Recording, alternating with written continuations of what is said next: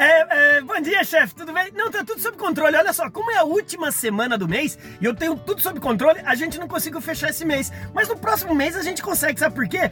Porque deu o que tinha que dar. Eu só vou dar uma ligadinha pra galera, os que já fecharam, pedindo uma, umas indicações.